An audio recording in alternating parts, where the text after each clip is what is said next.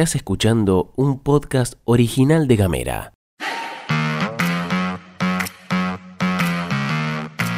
Hoy es viernes 10 de marzo, prepárate el cafecito, el matecito, que tengo varias cosas para contarte. Mi nombre es Gastón Lodos y te doy la bienvenida a la pastilla de Gamera. En casa, En Ushuaia. en camino, En Tolwyn. en tu celu, En Río Grande. en 7 En minutos. toda la Argentina. Estas son las noticias para arrancar la jornada.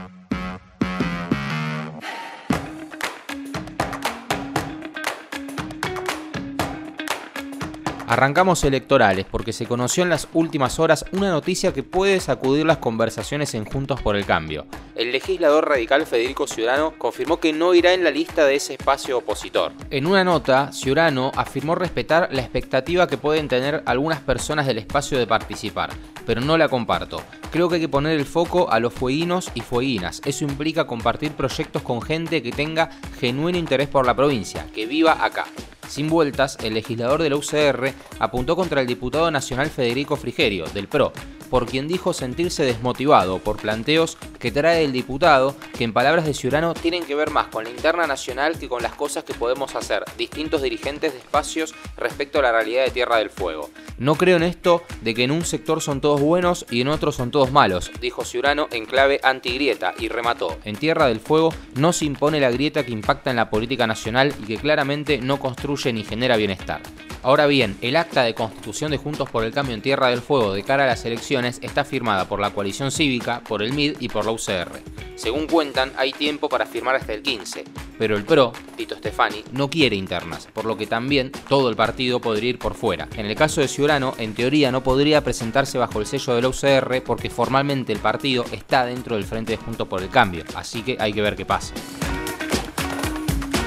Seguimos en plano electoral, pero nos vamos a Río Grande y al sector sindical, porque el medio amigo desde las bases publicó una nota en la que afirma que dirigentes gremiales de la ciudad industrial están en conversaciones para empezar a marcar la cancha de cara al armado de listas. En su momento, según cuenta el citado medio, el delegado normalizador de la CGT Río Grande, Horacio Otero, había dicho que las organizaciones gremiales no están para pelear por bolsas de comida o por un terreno, sino por espacios de poder en cargos selectivos. Vamos a cambiar de clave de tono y en este caso nos vamos a ir al plano laboral. Y aunque parezca mentira, en esta oportunidad la no noticia es la noticia.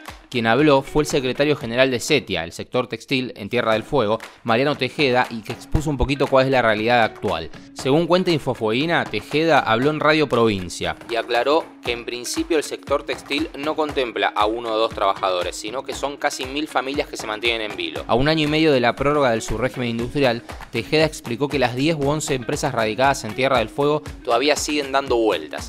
El dirigente textil planteó que a esta altura el sector, que el sector no tenga una respuesta es una decisión política y que los cambios en el Ministerio de Economía Nacional son un nuevo comienzo todo el tiempo. Tejeda advirtió que de no haber respuesta a la brevedad se tomarán medidas entre las tres organizaciones sindicales. Y vamos a darle paso al segmento deportivo, al minuto deportivo, acá en la pastilla, de la mano de nuestra queridísima compañera Ximena Gutiérrez. Uy, pero muy buenos días, ¿cómo están? ¿Cómo les va? Bueno, les traigo información si están en la ciudad de Ushuaia y quieren ya este próximo lunes 20 comenzar alguna actividad deportiva de las que ofrece el Instituto Municipal de Deportes de Ushuaia, pueden inscribirse a través de la ventanilla digital a partir de este lunes 13 lunes 13 y martes 14 desde las 10 de la mañana hasta las 23 y 59 del segundo día podrán anotarse en los deportes individuales, mientras que el miércoles 15 y el jueves 16 en el mismo horario podrán hacerlo para los deportes colectivos únicamente a través de la ventanilla digital. Pueden anotarse allí, niños y niñas a partir de los 4 años en adelante, muchas disciplinas. Los invito a que sigan la página de Facebook del instituto. Allí podrán encontrar todas las actividades que se van a estar ofreciendo a partir de la semana que viene.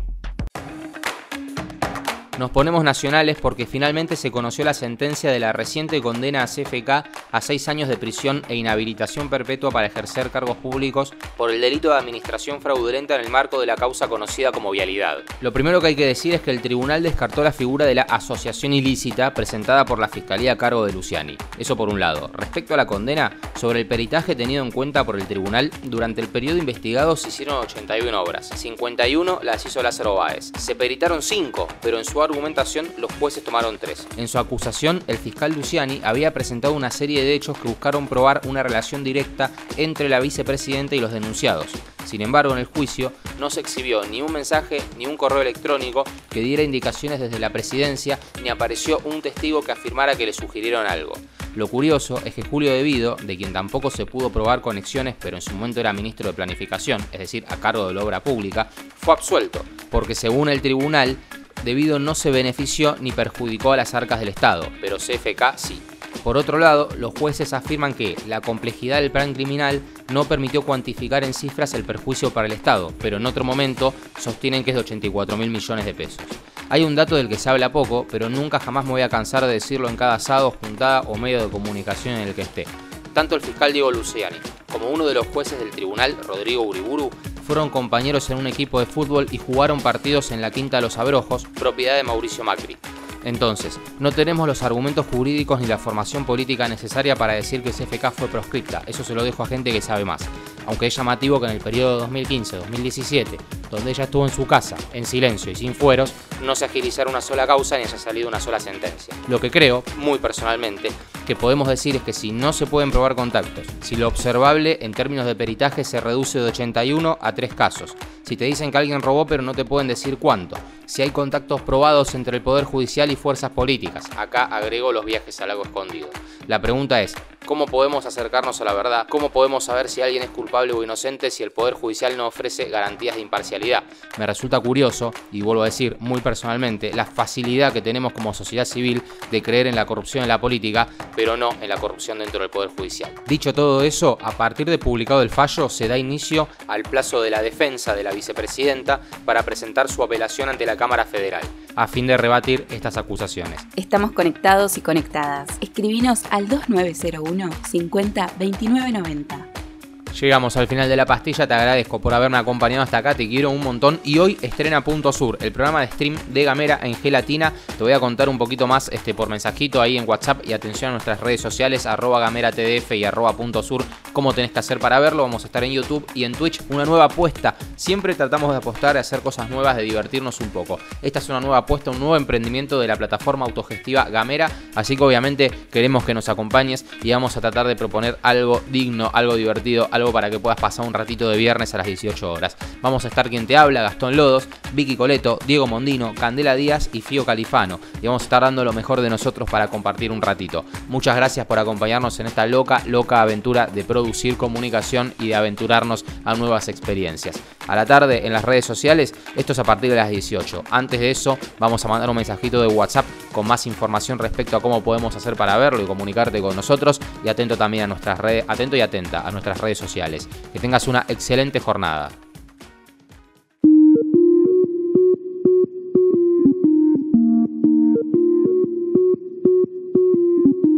Estás escuchando un podcast original de Gamera.